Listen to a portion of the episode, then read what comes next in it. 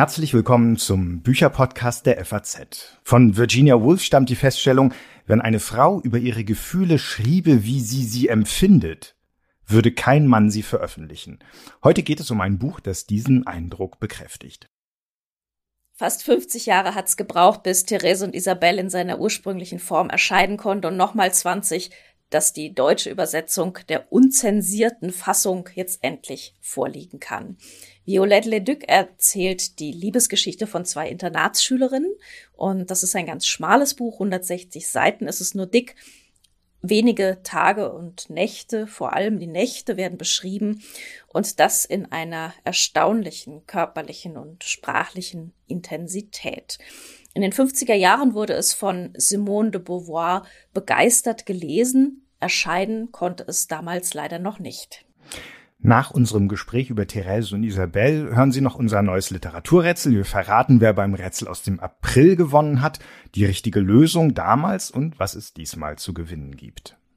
Jetzt aber erstmal zu unseren zwei Internatsschülerinnen Therese und Isabelle. Was ist das für ein Buch? Was wissen wir über die Autorin, über die Geschichte, die dahinter steckt und lohnt die Entdeckung oder beziehungsweise in diesem Fall ist es eher eine Wiederentdeckung? Darüber sprechen wir mit unserer Kollegin Julia Bär. Hallo Julia, schön, dass du dabei bist. Hallo, ich freue mich auch. Erzähl uns doch erstmal so ganz grob, worum geht es eigentlich in diesem Buch? Ähm, das ist schnell gesagt. Es geht um äh, die erwachende Liebe, auch körperliche Liebe zwischen zwei Internatsschülerinnen. Und das ist offenbar nicht nur stark autobiografisch, sondern ziemlich eins zu eins autobiografisch was natürlich damals auch ähm, dazu beigetragen hat, dass die äh, Empörung und das Entsetzen darüber, dass eine Frau es wagt, sowas zu schreiben, so groß war. Was ist dir beim Lesen des Buchs besonders aufgefallen? Wie hast du es gelesen? Also, mich hat sehr fasziniert, dass Violette Leduc, als sie das geschrieben hat, ja schon 47 war, aber äh, diese, also diese Empfindung, diese Intensität aller Empfindungen, wie man sie halt hat, wenn man 17 ist, so unglaublich ähm, wieder gefühlt oder wieder transportiert hat beim Schreiben. Also es nicht nur die Liebe und nicht nur die das sexuelle Erwachen, sondern auch wie sie vorher äh, in diesem Pensionat so wahnsinnig unglücklich ist. Also sie nennt es eine Kapelle der Monotonie und sie schreibt, ich hasse die Direktorin, ich hasse Nähen, Gymnastik, Chemie, ich hasse alles und meide meine Kameradinnen. Das ist so intensiv schon bevor die Liebesgeschichte losgeht. Das hat mich total beeindruckt. Ich glaube, besonders sprachlich ist das ähm, wirklich absolut bemerkenswert, weil es so äh, ich weiß gar nicht, ob es jetzt impressionistisch oder expressionistisch ist. Ich könnte das jetzt ehrlich gesagt überhaupt nicht klar machen. Aber ähm, ich habe mir hier so ein Screenshot einfach mal gemacht, um hier mal drei, so drei Zeilen vorzulesen. Zum Beispiel, also diese Liebesszenen, das, die kommen ja sehr häufig vor. Und da geht es so, ähm, ich stieß auf einen Hauch von Zahnpasta, eine Erinnerung von Frische, unsere Glieder reiften, unsere Kadaver zerfielen, herrliche Verwesung. Ich öffnete leicht die Augen, Isabel beobachtete mich. Ich hatte ihren in ihrem Mund den Krieg erklärt, war besiegt worden. Eine orientalische Melodie schlängelte sich durch meine Knochen und so weiter. Also es ist ja sehr. Ähm, wie kam dir diese Sprache vor? Wie würdest du das beschreiben? Es war unglaublich poetisch, aber gleichzeitig, also sie benutzt einfach diese ganzen Klischees nicht. Ähm, ich habe mir auch ganz viele Stellen markiert, weil es eben so außergewöhnlich beschrieben ist. Und ähm, sie schreibt zum Beispiel, in meinem Bauch windet sich etwas. Ich habe Angst, ich habe einen Kraken im Bauch. Mhm. Also wir reden hier nicht von Schmetterlingen. Schmetterlinge sind wirklich für Anfänger. Wir reden hier von Kraken im Bauch und der kommt auch immer wieder. Und der steht einerseits für diese Angst, auch für die Angst erwischt zu werden, weil äh, die Nächte, die sind eben in diesem Schlafsaal und sie werden nur von Vorhängen von den anderen Schülerinnen und von der Aufseherin getrennt. Und eben auch die Angst davor, was da eigentlich mit ihr geschieht, weil das zumindest im Buch wirkt es, als wäre es nicht so absehbar gewesen, wie sich das alles entwickelt. Aber eben auch für das sexuelle Verlangen. Dieser Krake ist ganz viel in dem Buch. Der Krake und auch sonst ziemlich viele ja, also es kommt zwar Naturmetaphern vor, aber nicht auf die Art, wie man sie sonst gewohnt ist, sondern äh, da werden dann eher Felder verwüstet und ähnliches. Ja, genau. Es werden Felder verwüstet und ähm, mein Herz schlug in einem Maulwurfsbau, mein Kopf war voller Erde. Also das klingt auch gar nicht alles zu jedem Zeitpunkt ähm, so erstrebenswert, aber eben äh, nach wirklich äh, tiefen und großen Gefühlen.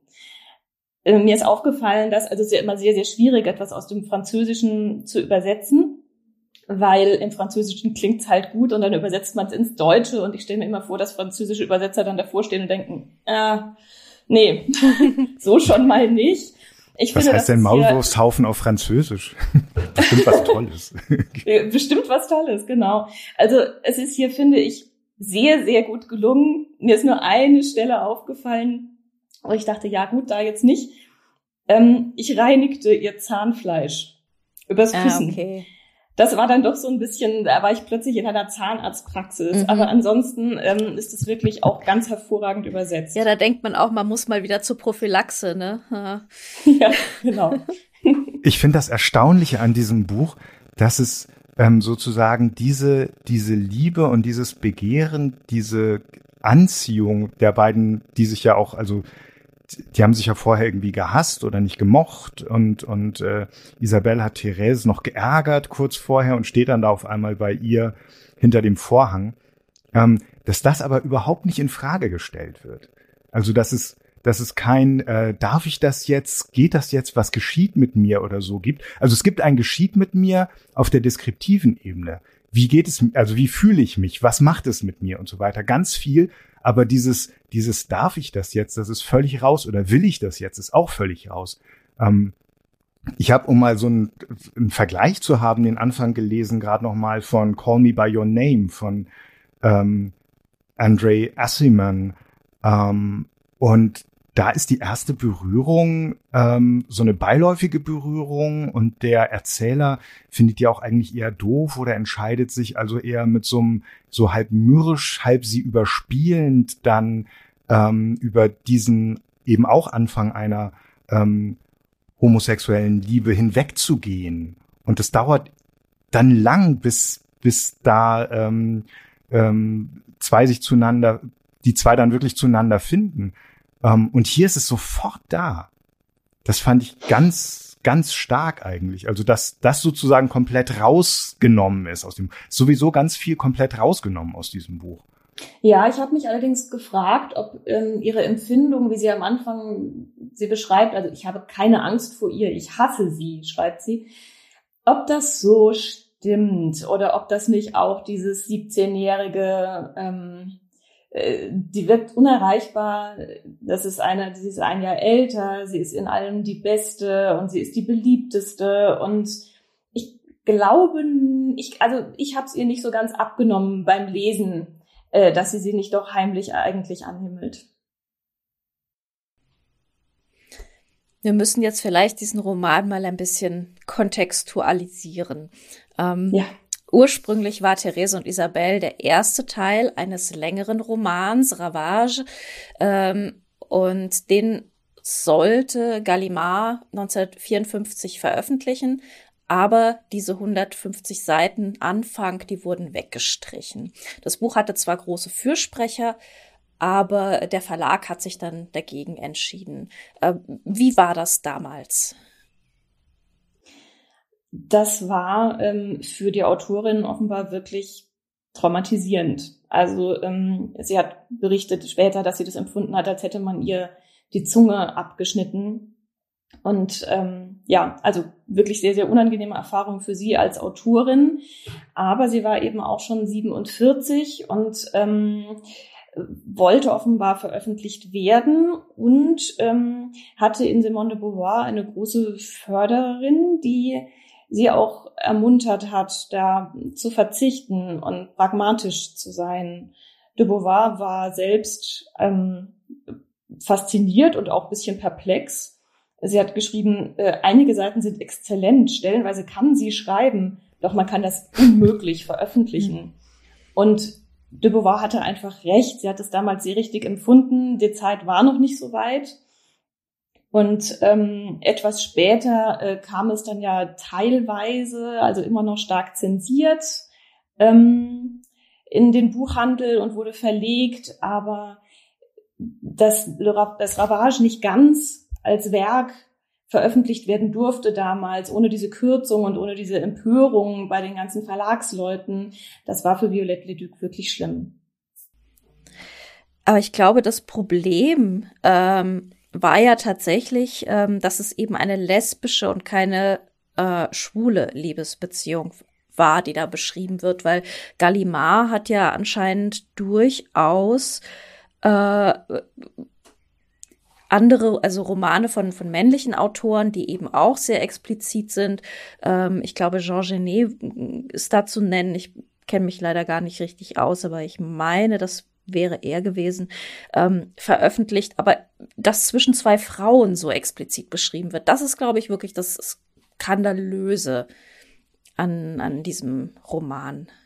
Ja, und zwischen zwei so jungen Frauen auch noch. Ne? Also da verbindet sich natürlich eine gewisse Homophobie mit einer Misogynie, denn äh, Männer dürfen tun, was sie wollen, aber so junge Frauen sollten sich doch eigentlich äh, an, an Männern orientieren mhm. und sich Männer aussuchen. Ähm, lustigerweise ähm, hatte äh, Violette Leduc etwas später in ihrem Leben ein ähm, langes Verhältnis mit einer etwas älteren Lehrerin und hat mit ihr auch zusammengelebt und ihre eigene Mutter war relativ begeistert davon und zwar aus dem simplen Grund, weil das bedeutete, dass ihr, ihre Violette nicht schwanger wird. Wobei diese Schwangerschaft ja der äh, oder ein, eine Schwangerschaft, die dann mit einem einer Abtreibung endet, ähm, die fast zum Tod der ähm, Erzählerin führte, ähm, ist ja der dritte Teil dieses Buchs, weil man sagt, Therese und Isabel ist der erste unveröffentlichte, also in der ersten Fassung unveröffentlichte Teil von Ravage. Der zweite war dann diese ähm, diese Liebesbeziehung mit der Lehrerin und der dritte eine Geschichte, die dann eben ähm, mit mit einer Abtreibung in einer Abtreibung mündet ähm, und eben auch in ein weiteres traumatisierendes Erlebnis. Also auch große, große Themen, die ähm, dann ähm, sie in diesem, in diesem Roman, in dem, was von dem Roman geblieben ist, ähm, weiter anspricht. Ja, Leduc ist eine wahnsinnig mutige Erzählerin. Also nicht nur wegen der Themen, die sie da beschreibt, sondern eben auch, wie sie es tut. Ähm, Simone Beauvoir hat gesagt, sie kenne niemanden, der so wahrhaftig ist wie Violette Leduc. Und ich finde, das kann man beim Lesen sofort nachvollziehen. Ja. Ähm, wie ist das denn, ähm, wie fügt sie sich denn da in dieses Umfeld rein? Also wir haben jetzt eben diesen äh, Jean Genet, der über seine Homosexualität schreibt. Ähm, wir haben diese, äh, dieses relativ mutige Verlagshaus, der da aber dann doch zurückzuckt. Äh, wir haben Simone de Beauvoir. Äh, was war das damals für ein Pariser Umfeld? Naja, das war natürlich sehr frei, aber Violette Leduc hat äh, diesen freien Menschen ihre Grenzen gezeigt, ähm, was ja bemerkenswert ist. Also man würde ja nicht denken, dass Simone de Beauvoir an einer Stelle dann die ist, die zu Vorsicht mahnt und na ja, und ob das überhaupt geht, kann man das heute machen, das kann man doch heute alles gar nicht machen. Aber hier war einfach eine, die noch offener war und vielleicht auch ein bisschen wilder war. Mhm. Ähm, und sie hatte ja auch erst später ähm, mit ihrer Autobiografie dann den großen kommerziellen Erfolg. Und davor war sie das, was man ähm, eine Autorin für Autoren nennt. Also eben in diesen Kreisen äh, sehr beliebt und sehr gerne gelesen, aber nicht sehr bekannt und eben auch nicht so wahnsinnig gebildet wie Simone de Beauvoir, die ja wirklich äh, alles gelesen hat, alles kannte, studiert hat. Und das hatte sie halt nicht. Sie hat halt immer irgendwie gearbeitet für irgendwas, stammte eben aus einfachen Verhältnissen, ähm, war uneheliches Kind. Das wird auch ähm, in Therese und Isabel kurz an es lässt, man lässt, also es kommt so in der Rahmenhandlung, die wirklich nur angedeutet wird, kommt das so ein bisschen vor, dass die Mutter sie alleine aufgezogen hat und sie eben in dieses Internat überhaupt nur deshalb muss, weil sie wieder heiratet und sie sich bis abgeschoben fühlt einfach. Also wirklich ganz, ganz einfache Verhältnisse und äh, mit diesen Geschichten und mit diesen äh, wirklich wilden, ungezähmten Geschichten kommt sie da ja irgendwie in so ein ganz literarisiertes, gebildetes Umfeld. Und ich glaube, das Interessante ist, dass sich Leute wie de Beauvoir sozusagen entscheiden zu dem Schritt in diese Freiheit oder in das, in, in die, die, welche Grenzüberschreitung auch immer, ähm, wohingegen für Le Duc das eigentlich Voraussetzung des Schreibens ist. Ähm, also das sind zwei komplett verschiedene Perspektiven auf Freiheit. Und ich glaube, das ist was, was äh, dann in, in so einem Kreis für Irritationen sorgt, wenn dann jemand über diese Freiheit, zu der sie sich entschlossen haben, auf so eine selbstverständliche Weise verfügt. Das Buch ist ja total natürlich. Ja, in der Tat. Ähm, man hat den Eindruck, sie äh, könnte gar nicht anders schreiben und sie will auch gar nicht anders schreiben. Ähm, wie ist es denn, wenn man das heute liest? Ähm, welchen Eindruck bekommt man davon? Äh, wirkt das jetzt schon ein bisschen angestaubt oder eben immer noch so frei? Auf mich hat es überhaupt nicht angestaubt gewirkt. Im Gegenteil eigentlich. Es ist immer noch so, dass man am Anfang denkt, ah, okay, da geht es hin, interessant oh, mh, es geht immer noch weiter und noch weiter.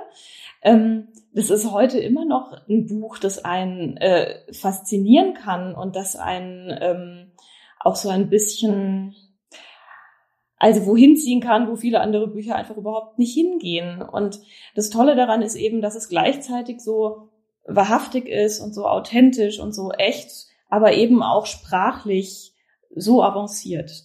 Und was ich auch stark finde, also ich habe die ganze Zeit auf irgendwelche Verwicklungen gewartet. Also ich habe darauf gewartet, dass sie erwischt werden oder dass also irgendwas passiert. Es passiert aber so, also es passiert nichts, stimmt ja nicht. Aber ähm, aber auch da, also das meinte ich vorhin mit diesem ganz viel weggelassen. Aber auch also jeder äußere Konflikt wird weggelassen. Es kommt irgendwann mal eine Aufseherin und sagt, was war hier los? Hier war doch was los. Und dann sagt Therese aber nur irgendwie ganz entspannt, ähm, Isabel hat mir geholfen. Das, äh, also die andere Aufseherin weiß, dass sie mir manchmal hilft. Wissen sie das gar nicht oder so und damit ist die Sache vorbei. Oder dann gibt es eine, eine andere Internatsschülerin, die bei irgendeiner Szene, irgendeiner Berührung dann große Augen macht. René. Ähm, aber daraus folgt dann auch nichts, sondern das Ganze ist tatsächlich der Fokus auf, ähm, auf dieser Beziehung, auf der Entdeckung der Körperlichkeit, auf der Entdeckung dieser großen Liebe dieser und dieses großen Begehrens dieser beiden füreinander. Und ähm, also es, aber, aber nicht im Sinne von Stellen oder so, die man in so einem Buch suchen und finden könnte, sondern im Sinne einer Erkundung, im Sinne großer Neugier und großer Offenheit.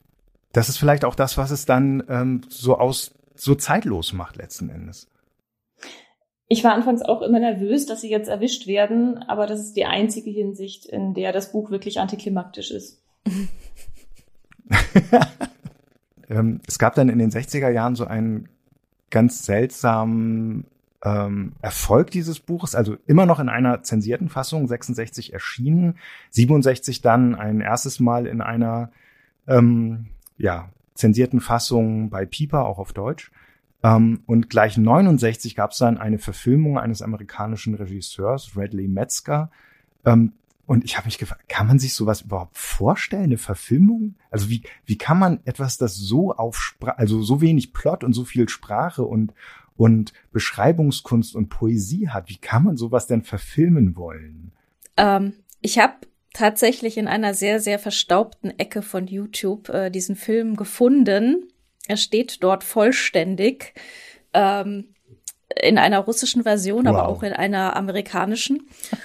und äh, ich habe mir das dann also wirklich gestern Abend noch angeschaut. Äh, es wird sehr viel aus dem Off gesprochen. Das heißt, die Sprache hm. hat durchaus ihren Platz. Ähm, es ist schon sehr 60er Jahre Kunstfilm so ein bisschen. Also viel sehr, sehr langsame Einstellungen, viel elegische Musik. Ähm, es wird sehr viel mit so mit Händen herumgetastet. Das ist eigentlich gar nicht so richtig explizit. Ähm, also man weiß natürlich, dass da jetzt gerade zum Beispiel jemand masturbiert oder so, aber man sieht halt mehr oder minder nur den Oberkörper oder nur das Gesicht oder so. Ähm, aber äh, das ist so ein bisschen das Frühwerk von diesem Radley Metzger. Ich habe da mal geguckt, was der sonst noch so macht oder später dann noch gemacht hat. Und äh, seine späteren Werke stehen dann nicht mehr auf YouTube. Die stehen dann auf anderen Servern. Also da wird es dann deutlich expliziter und das ist so jemand, der dann so in diesen äh, 70er Jahre Porno-Schick dann voll seine, seine Erfüllung gefunden hat. Das ist eine interessante Karriere. Es gibt übrigens auch einen ähm, biografischen Film über Violette Leduc, ähm, der sich, ähm, wer sich da ähm, dafür interessiert, sehr mit ihrer ähm, freundschaftlichen Beziehung mit Simone de Beauvoir auseinandersetzt und ähm, was die beiden Frauen eigentlich äh, aneinander interessiert hat. Der ist etwas jünger und der steht nicht auf YouTube. Was ich ganz interessant an diesem Radley Metzger-Film finde, ist, ähm, dass er für diese lesbische Beziehung ähm, eine Begründung braucht. Also diese Frauen müssen beide erstmal schlechte Beziehung, schlechte Erfahrungen mit Männern machen, damit sie sich einander zuwenden können. Also er konnte sich damals nicht vorstellen, dass Frauen das einfach so aus freien Stücken tun. Und äh, das ist dann auch schon wieder bemerkenswert, weil das stützt das Buch ja überhaupt nicht. Gut, die Frauen sind 17 und 18 in dem Buch. Die Wahrscheinlichkeit, dass sie noch nie irgendeine schlechte Erfahrung mit einem Mann gemacht haben, ist gar nicht so hoch. Aber warum das jetzt so nötig ist, weiß ich auch nicht. Ja, also das, das war irgendwie als erzählerische Begründung anscheinend wirklich notwendig. Ich verstehe es auch nicht. Aber da haben wir eben wieder dieses ähm, junge Frauen, die müssen sich doch eigentlich für Männer sexuell interessieren. Wieso interessieren die sich jetzt für die andere Frau? Ah, das muss eben diesen Grund haben. Naja. Ja, damit kommen Männer auch, glaube ich, nicht so richtig klar, ne? Ist das so? Friedrich, sag doch mal. ich staune gerade darüber, dass nicht mal das Internat als Begründungszusammenhang reicht. Das ist ja sozusagen eine, es ist ja, es ist ja eine abgeschlossene, äh, ähm, abgeschlossener Bereich, aus dem die beiden dann einmal rauskommen, um äh, zum Arzt zu gehen und natürlich mhm. irgendwie Reis ausnehmen. Aber ähm, aber da könnte man ja sagen, irgendwie Radley Metzger, das, das hätte doch gereicht. Da gab es einfach keine Männer. Aber ihm hat's nicht gereicht. Es mussten auch noch schlimme Erfahrungen sein.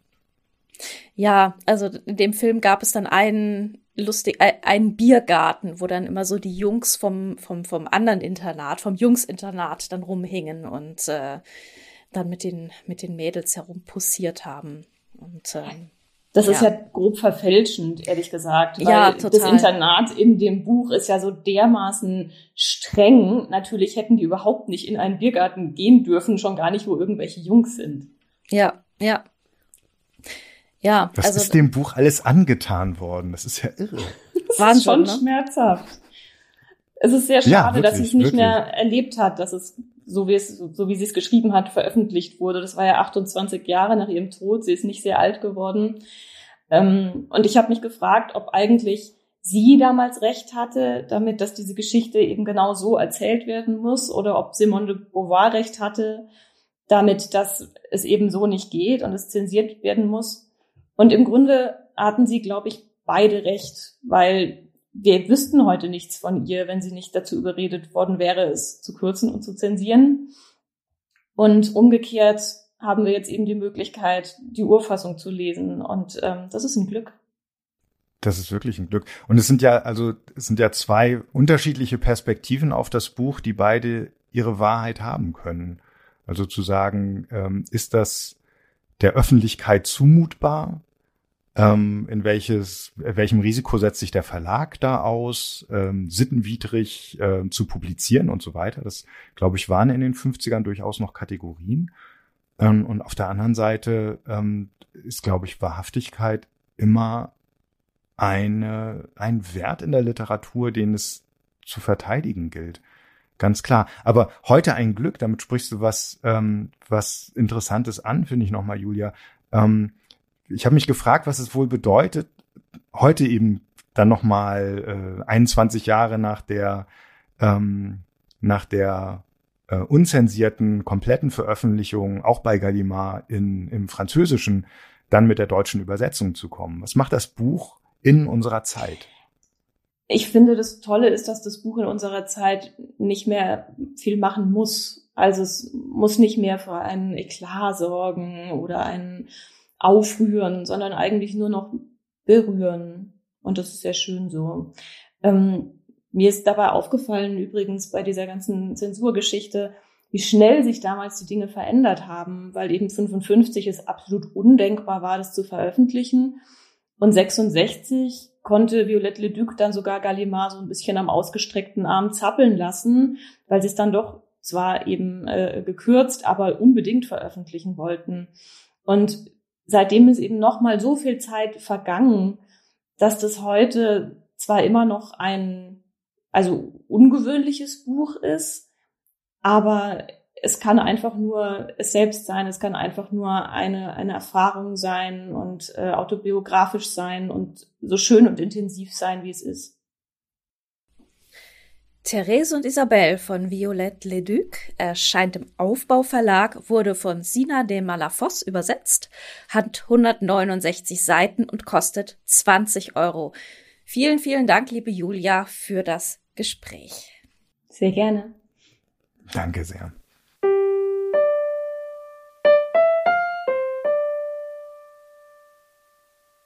Auch in diesem Monat haben wir selbstverständlich ein Literaturrätsel für Sie. Wir schreiben den Mai 2021 und Tillmann Sprekelsen erzählt, wie immer, die Geschichte eines bekannten Werks, allerdings aus Sicht einer Nebenfigur. Wir lesen das gleich vor und wenn Sie, liebe Hörerinnen, liebe Hörer, eine Ahnung haben, wie Figur und Werk heißen, können Sie mitmachen. In der Aprilfolge hat ein Hund zu uns gesprochen. Karenin aus der unerträglichen Leichtigkeit des Seins von Milan Kundera. Unter den richtigen Einsendungen haben wir ein Exemplar verlost des bald 100 Jahre alten Berichts Der Berg Athos, Reise nach Griechenland von Robert Byron, wie immer aus der anderen Bibliothek.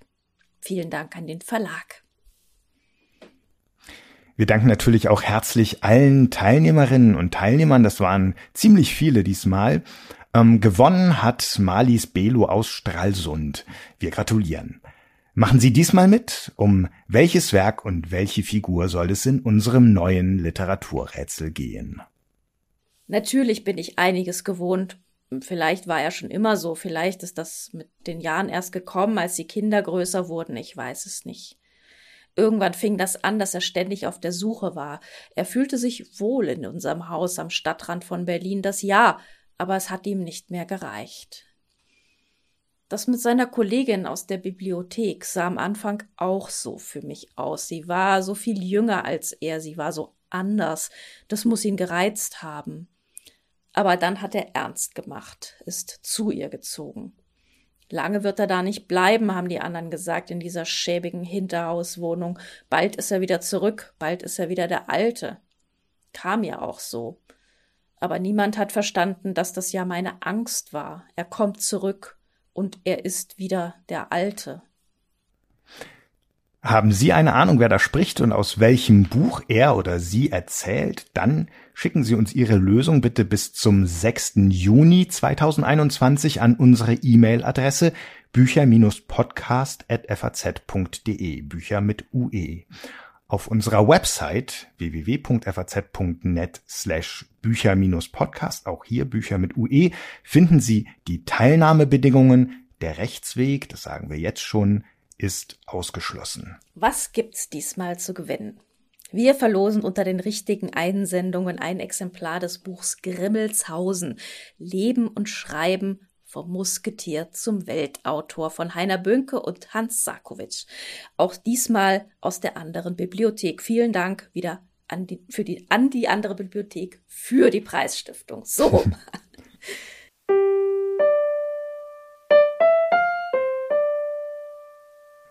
Die Teilnahmebedingungen und die Adresse für die Lösung des Rätsels finden Sie auf unserer Seite faz.net slash Bücher-Podcast, Bücher mit UE.